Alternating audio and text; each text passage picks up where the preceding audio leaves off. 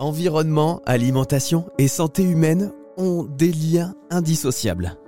C'est d'ailleurs ce que constatent chaque jour les chercheurs de l'INRAE, l'Institut national de recherche pour l'agriculture, l'alimentation et l'environnement.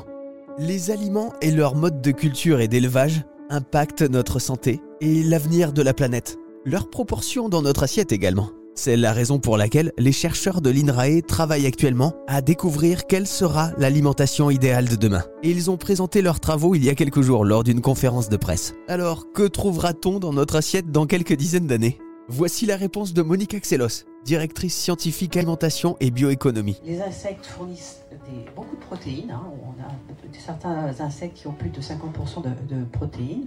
Ils ont des nutriments de haute qualité. Ils sont riches en lipides.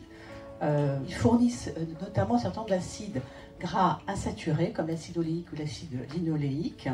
Euh, par exemple, dans la, larve de, ce qu'on trouve dans la larve de ténébrion, c'est le petit scarabée noir dont on peut manger les, larves.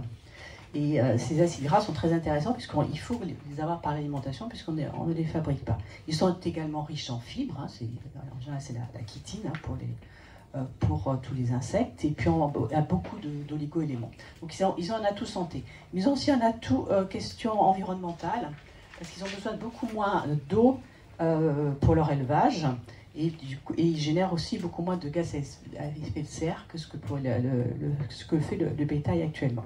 Si on se projette un peu plus loin, il pourrait offrir des applications intimement séduisantes pour utiliser les, biodéchets issus de nos villes.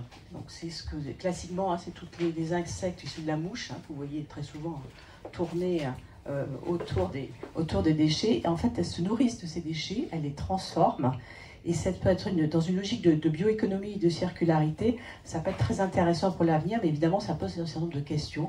Euh, des questions euh, forcément d'hétérogénéité des biodéchets. Quels seront les, déchets utilisables euh, par, ces, par ces insectes? Et puis des, questions de maîtrise du risque sanitaire, bien évidemment. Par contre, ils, ils, sont aussi utilisés parce qu'ils sont très intéressants nutritionnellement dans le domaine de l'alimentation animale notamment l'alimentation euh, poisson. Euh, en tout cas, vous comprenez bien qu'il y a une question d'acceptabilité par le consommateur. C'est pas culture, c'est pas dans notre culture. Hein. On travaille aussi sur cette question d'acceptabilité et de, et d'impact de, de, la culture sur euh, sur notre, notre perception de ces nouveaux aliments. Ok, donc on va pas y couper, les insectes feront partie de notre alimentation de demain, mais aussi les aliments fermentés. En fait, ce qui est intéressant, c'est de revisiter cette, cette fermentation parce que les, aliments fermentés, ils ont un, potentiel euh, très important parce qu'on pense qu'ils vont fournir pour nous une réponse adaptée pour une alimentation plus saine, euh, plus durable. Et ils sont vraiment un atout majeur pour accompagner les transitions alimentaires et pour aider à la végétalisation de, notre alimentation. Ils ont des atouts en termes de sécurité sanitaire et de naturalité. C'est un procédé qui est tout à fait euh, naturel et qui permet une bonne conservation des aliments et puis, euh, ils génèrent aussi des arômes, ils génèrent une texture. Et donc, du coup, ils, des, amènent des nouvelles propriétés organoleptiques qui sont euh, très intéressantes. Ils sont euh, aussi un vecteur puissant dans stratégie de, prévention, puisqu'ils jouent le rôle de ce qu'on appelle des, probiotiques, donc qui viennent accroître la diversité de notre propre microbiote intestinal, hein, puisque ce sont des, micro-organismes vivants. Et puis, en termes de, de, durabilité, la fermentation est également un processus respectueux de, de l'environnement. Ça nécessite très peu d'eau, euh, très peu d'énergie. Euh, ça produit peu de déchets et puis ça prolonge la durée de vie de conservation de, vos produits. Et donc du coup, ça réduit aussi les exigences de la, chaîne du froid.